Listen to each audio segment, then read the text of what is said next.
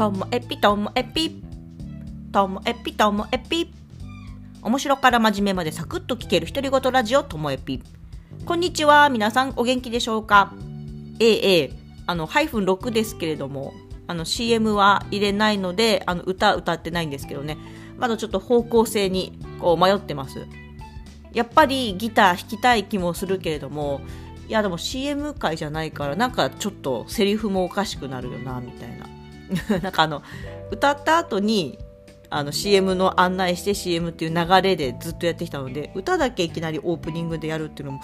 なんかなと思ってまだちょっと形が定まらないままハイフン6を迎えてしまったので普通に喋っております。え今日はですねあの息子のあの大学受験のこと前もあの1月にもお伝えしていたんですけどもなんかその件でですねなんかあこれが現実かみたいな感じのお話です。えっと息子が、えー、国公立大学っていうね言われ、えー、言われる大学をあの前期と後期っていう日程でこう受験するんですけどね。でそれプラスなんかいわゆる滑り止めっていうんですか？もう国立がダメだったらここに行こうっていう私立を1個受けてまして。でえっとなんかもうセンター利用昔でいう今だと共通テスト利用っていうあの共通テスト1月に受けたねあの試験だけで判定されるっていうもので現地には受験に行かないっていうタイプを選んだんですね。だから1個の大学の1つの学部であっても入り方っていうのが私立の場合は複数あってその共通テスト利用っていう枠もあるしあとはえーと、向こうに行って現地であの試験を受けるのもあればもちろんあの推薦っていう枠もあったりしてだからなんかすごいいろんな入り方があるししかもそのね共通テスト利用っていうのも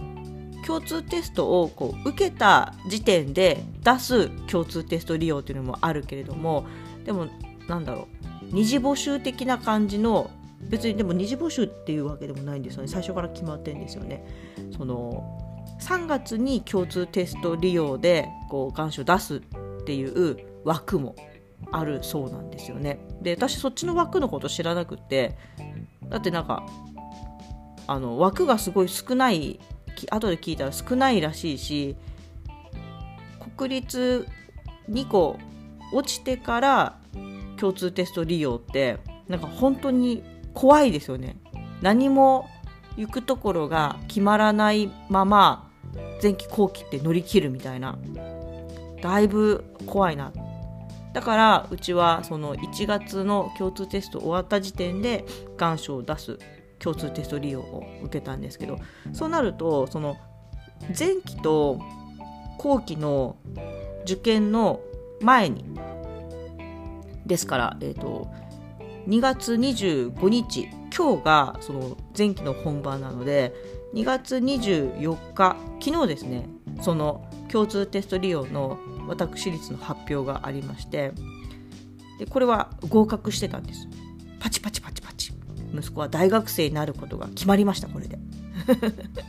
で一安心なんですけどもで受験があっては、えー、前期の知見があって、えっと、発表が、えっと、3月6日とかあったかな。なんだけどその前までにもう3月3日までに私立の入学金は納めなきゃいけないんですね。いわゆるなんか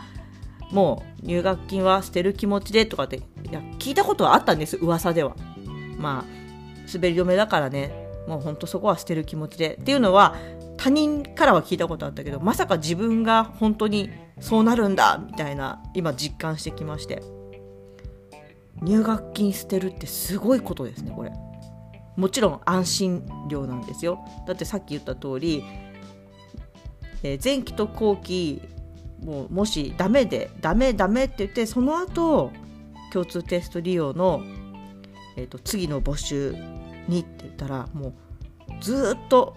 緊張が続くわけですよね。どうなるかわからないか。しかも最後のは枠が狭いとかってね。でも先にやるんだったら1個行く場所が決まったっていう状態で受験ができる。この差なんですね。この差がその入学金の金額なんだっていうのをなんか自分たちが本当に目の当たりにしてから実感しました。だからやってみないと分かんないことっていっぱい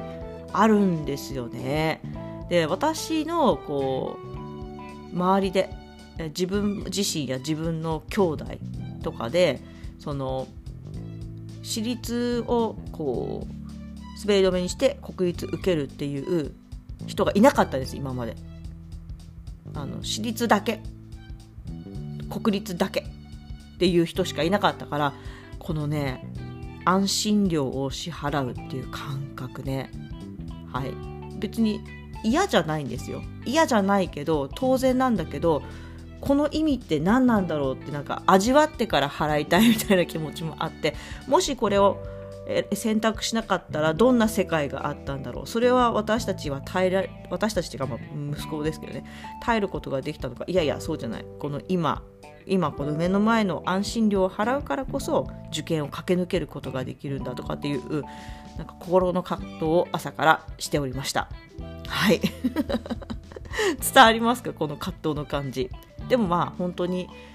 一つ合格して春からの道があのとりあえず決まったっていうことは、まあ、本当きっと私は想像、ね、範囲内でしかないですけど息子は本当にきっと安心したんじゃないのかなっていうふうには思っております。はい、最後までお聴きいただきましてありがとうございました。さようなら。